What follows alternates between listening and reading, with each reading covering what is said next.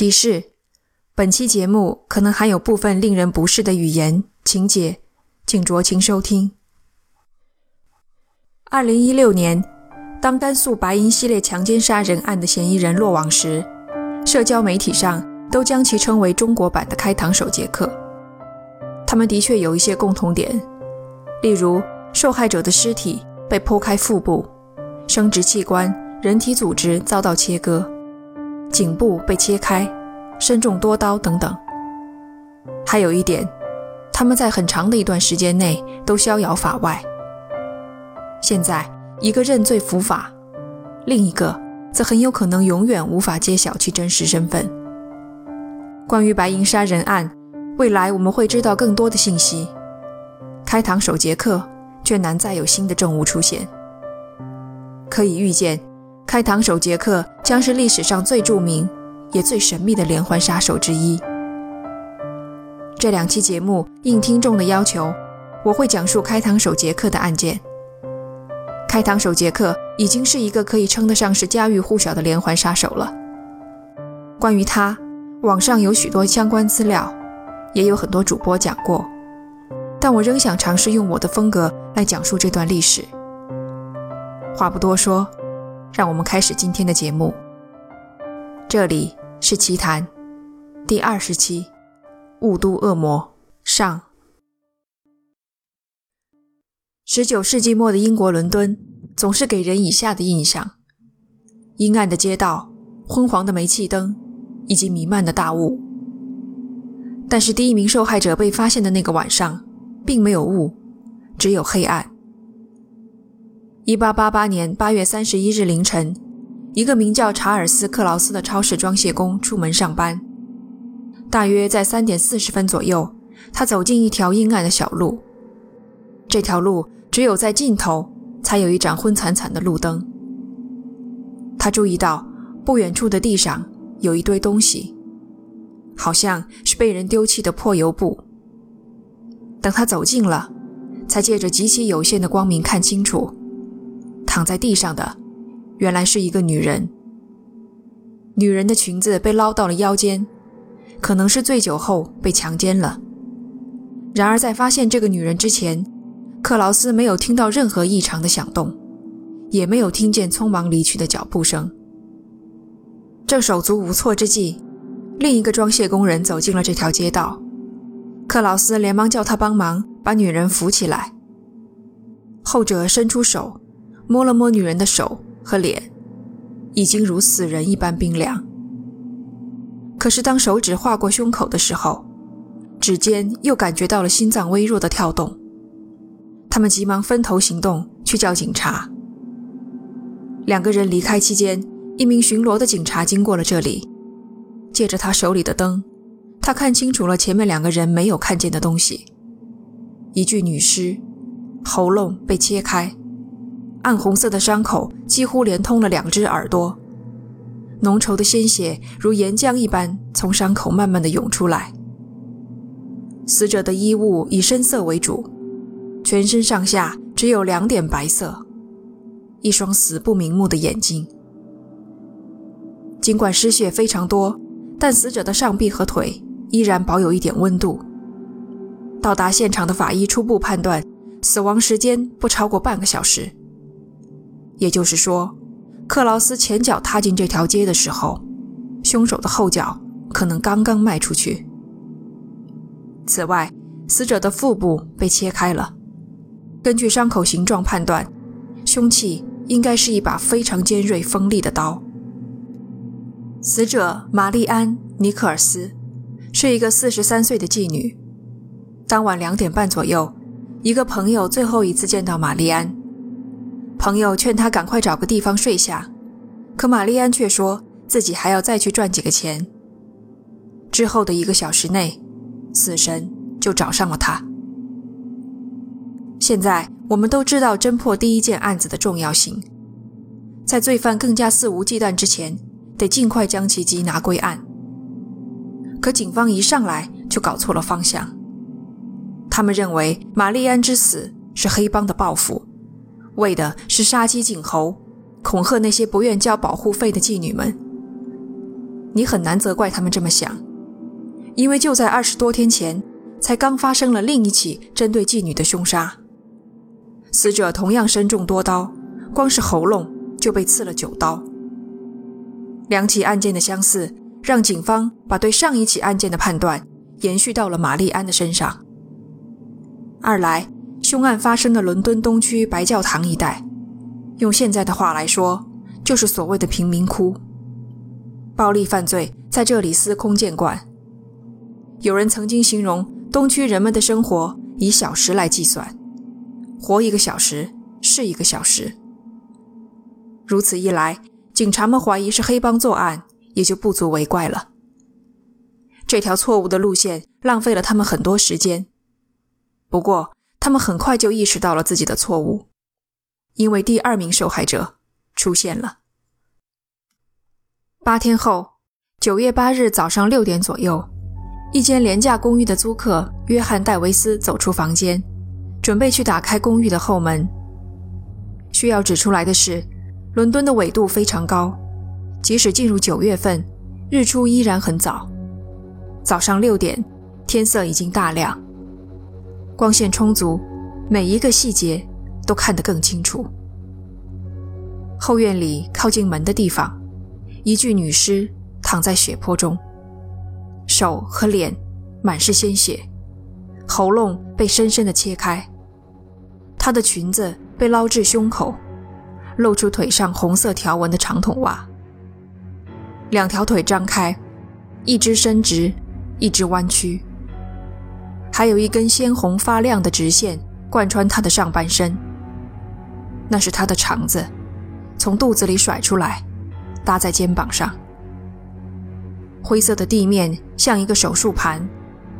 凶手把尸体摆得像一只刚解剖完的青蛙。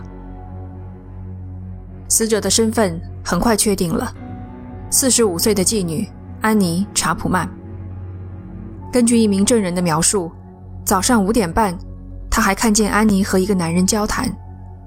该男子四十左右的年纪，中等身材，深色头发。外国人的样子。证人经过二人时没有回头，错过了看清男子正面的机会。如果证人没有认错，这便是安妮最后一次活着露面。仅仅半个小时内，安妮就以一种极其惨烈的方式离开了人世。令人震惊，是吧？警察也有同样的感觉。杀人、毁尸、逃离现场，这些。居然都在半个小时内完成。他们由此得出一个结论：凶手一定是熟悉周围环境的本地人，所以他才能在最短的时间内不被人注意地穿过大街小巷，回到安全地带。他们立即对周围的房子展开搜查，寻找那段时间进入楼房的可疑人等，包括身上带有血迹的人。结果一无所获。后来的尸检发现，死者的子宫被取走。法医在报告中说，凶手是一个专家，或是具备解剖学、病理学方面的知识，所以能精准地一刀划断人体组织，取走子宫。现场围观的人很快堵了个水泄不通，争先恐后的想多看一眼血淋淋的尸体。看见了的人添油加醋地说出去。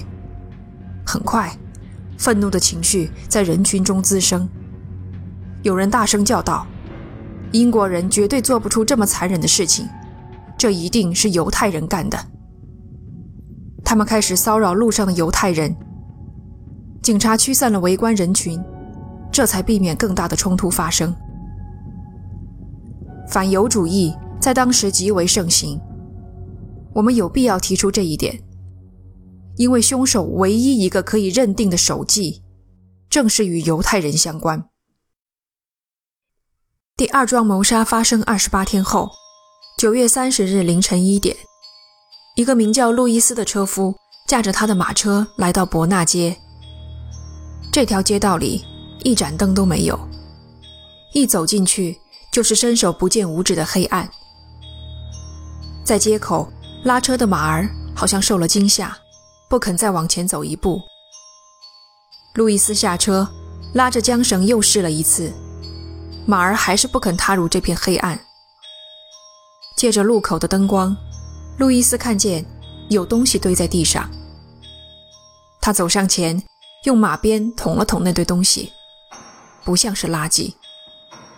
他随即摸出了一根火柴。那天晚上的风很大，火柴在擦燃的一瞬间就被吹熄了。不过，他还是借着那一点点橙色的火光，看见倒在地上的是一个女人。路易斯到紧邻的一间俱乐部里借了一根蜡烛，和他一同归来的还有几个年轻人。他们抬着女人的头，将她扶了起来。这时，他们才看到。从女人喉咙里流出来的股股鲜血，将鹅卵石路都染成了红色。顺着鹅卵石的缝隙，一条血河流向俱乐部的后门，像一只求救的手。死者被确定为四十五岁的瑞典籍妓女伊丽莎白·史泰德。与前两件凶杀案不同，伊丽莎白并没有被开膛破肚。这就有两种可能性。第一，凶手不是同一个人。第二，凶手是同一人，但他在作案的过程中被突如其来的变故打断，来不及肢解尸体，就不得不匆忙离开。这个变故会是什么呢？当时有一名目击者看到伊丽莎白被一个男人重重地摔在地上，发现有旁人围观后，那个男人。对着目击者大叫了一声 “Lipsky”。这名目击者是匈牙利籍的犹太人，几乎不会讲英语，但他听得懂这句 “Lipsky”，因为这个词是对犹太人的一种污蔑性的称呼。这段目击发生在尸体发现前十五分钟，凶手一定还没有逃远。警方立刻对周边展开搜查。大批警员紧张工作的时候，距离此地步行距离内的主教广场，另一具女尸悄然出现。发现尸体的是一名警察。一点半，他路过这里时还没有尸体。十五分钟后再次经过，尸体出现。死者倒在血泊中，裙子掀至腰部，肚子被剖开，肠子甩了出来。部分子宫和肾脏被取走。熟悉的杀人方法和肢解方式，这一定是同一个凶手干的。这名死者被确定为四十六岁的妓女凯瑟琳·埃道斯。前一晚，她因为醉酒被抓进了警局，在十二点钟被释放。两个小时之内，从重获自由到踏进地狱，他的面部遭到毁坏。右脸有一道长而深的伤口，切掉了鼻头和一部分右耳。切掉的耳朵在尸检的时候从衣服里掉了出来。至于为什么要切掉鼻头，有人猜测这是凶手在模仿梅毒的病症。发展到后期的梅毒会吞噬掉鼻软骨，留下一个坑，像给牲畜打烙印一样。凶手借此标记凯瑟琳既是个妓女。又患有梅毒，隔了上百年，都能让人感觉到凶手的蔑视与恨意。法医在尸检的时候还发现，凯瑟琳的披肩被割去了一部分。令他们没想到的是，失踪的部分后来居然被找到了。就在同一天晚上，距离凯瑟琳尸体发现地不远处，警察在一个黑暗的楼梯口。发现了带血的披肩，看样子凶手曾经站在这儿，用披肩擦拭刀上的鲜血，并随手将之丢弃。警察手里的灯照出墙上用粉笔写的几行令人心惊的文字，文字应该是彩写上去的，否则早就该被人擦掉了。上面写着：“犹太人不是甘愿被无故憎恨的民族。”有点绕口是吧？之所以翻译的这么生涩，是为了尽量还原其原意。因为在其他警员的记忆中，这句话里的某个单词被放在了不同的地方，导致意思有细微的差别。无论如何，这条标语似乎在暗示凶手是一个犹太人，在为犹太人遭受的敌视而愤愤不平。督察长到达现场之后，命令立刻将字迹擦掉。下属们建议再多等一个小时，等天再亮点儿，拍几张照片就把它擦去。可是这么一条敏感的标语，万一传了出去，只怕会引发一场社会动荡。督察长担不起这个责任，凶手的字迹就这么被擦去了，没有照片，甚至没有确切的记录。一个晚上，两起凶案，彼此间隔不到一个小时，民众的恐慌和愤怒被彻底点燃，所有的矛头都指向了办案不力的警方。站在警方的角度，他们又有说不出的委屈。自从凶杀案传开了以后，他们收到了无数条线索，其中大多数都没有价值。追查这些线索，浪费了大量的警力和时间。站在后世旁观的角度来看，那个时代的警方查案也缺乏刑侦技术的支持，连指纹鉴定都还没有发明。要换做现在，任何一个凶案现场提取的物证，就足以将凶手抓捕归案了。但是，技术手段的缺乏无法掩盖警方犯下的错误。擦去凶手的字迹，便是一个典型的例子。除此之外，所有的沉尸现场都没有拍摄照片，这简直令人匪夷所思。照相技术已经普及，几名受害者都有尸检照片留存，重要的犯罪现场却没有照片。工作流程出错，警方的思想也很有问题。因循守旧，固步自封，害怕犯错。有报纸批评，警方办案的唯一手段。就是挨家挨户的敲门询问，期待正好有人说出凶手的名字。这和期待天上掉馅饼有什么区别？明明有目击证人很可能看到了凶手，却不据此描绘嫌疑人的肖像画。他们倒是发布了两张画像，但那只是画家凭着自己的想象随便画了两个长相凶恶、一看就是坏蛋的人。明明可以设立赏金。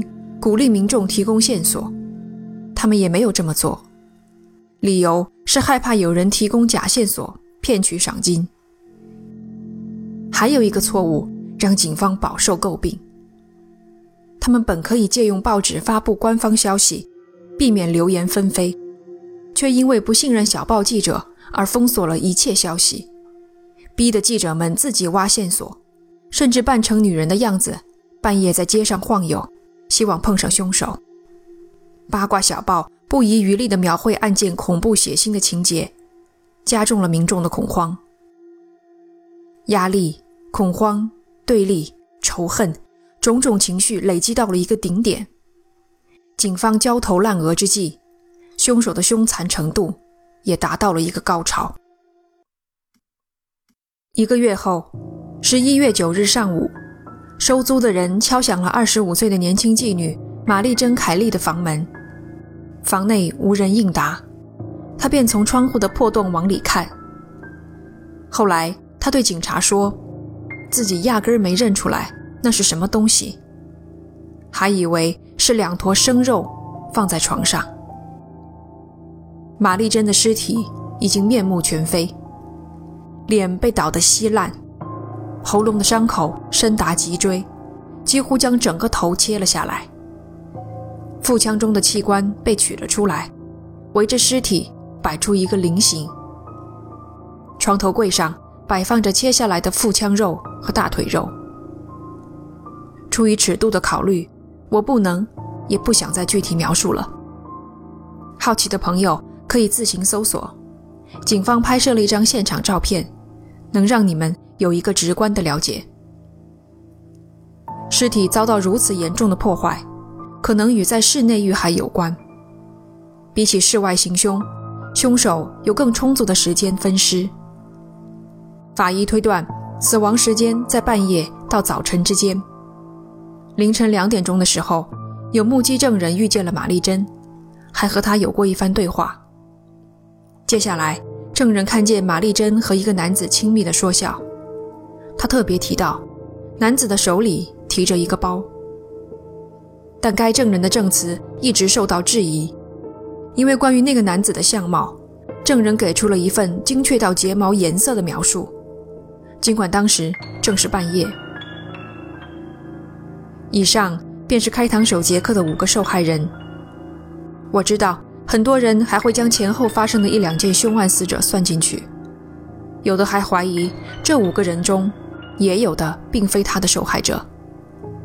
但我们仍然可以归纳一下开膛手杰克的行凶特点：随机挑选妓女，尤其是中年妓女，切开颈部，剖腹，取走器官。受害者来不及或无法反抗。凶器应该是一把至少十五厘米长、三厘米宽的尖刀，可能是折叠刀、切肉刀或是手术刀。依照这些特点，我们再来尝试为开膛手杰克做一个罪犯侧写。罪犯侧写是一种行为调查方法，借由分析罪案本质以及犯案手法，来对罪犯进行人格特征的描绘。负责检验玛丽珍尸体的法医汤马斯·邦德是当时最优秀的法医之一。他对开膛手杰克做出了一个罪犯侧写，被认为是历史上最早的罪犯侧写之一。让我们来听听他是怎么说的：罪犯健壮、冷静而大胆，没有同伙，可能正值中年，外表看来安静无害，衣着整洁得当。习惯穿斗篷或是大衣，以便在逃离的时候掩盖衣服和手上的血迹。他习惯独来独往，没有固定职业，但有一些小的收入。他间歇性的产生杀人的冲动，肢解尸体的行为意味着此人是个色情狂。谋杀也可能出于复仇和宗教的因素，但可能性较小。他周围的人可能有过怀疑。但出于担心名声而不敢报告。这份罪犯侧写让我无法不联想到甘肃白银杀人案的凶手。他被周围的人形容为孝顺、老实、爱读书、沉默寡言。真正的开膛手杰克可能是人群中最不起眼的那个人。别忘了，几件凶杀案之间有时间间隔，后面的受害者。都知道他们的同行被一个残忍的凶手杀害，自然也会提高警惕。可他们都似乎在没有反抗的情况下被杀害了。根据这些线索，请你们在心中描绘出开膛手杰克的模样。下一期节目我会讲述开膛手杰克的几名嫌疑人、相关的疑点和证据、案件最新的进展。当然。还有这一期节目里我没有讲到的那三封来自地狱的信。感谢你的收听，这里是奇谈，我们下期见。